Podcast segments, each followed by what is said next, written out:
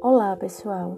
Me chamo Eli Maturino, sou aluna e voluntária do NAF Unime Lauro de Freitas.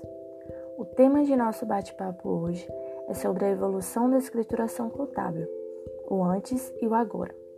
A escrituração contábil teve várias etapas na sua história e ainda vem atravessando várias mudanças, trazidas principalmente com as inovações tecnológicas.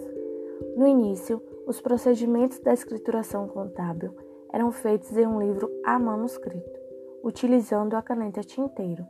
Esse método foi adotado por muito tempo na contabilidade. Os contadores eram apelidados de guarda-livros, e ter uma boa caligrafia nessa época era indispensável. Após essa fase, as escriturações contábeis passaram para o sistema mecanizado, devido à necessidade de praticidade e agilidade.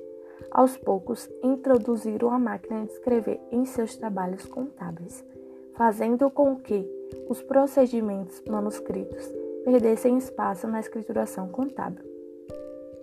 Hoje em dia, a contabilidade evoluiu muito com o uso de novas tecnologias, assim como seus profissionais e as próprias empresas, podendo ter uma visão mais tempestiva e fidedigna para as tomadas de decisões.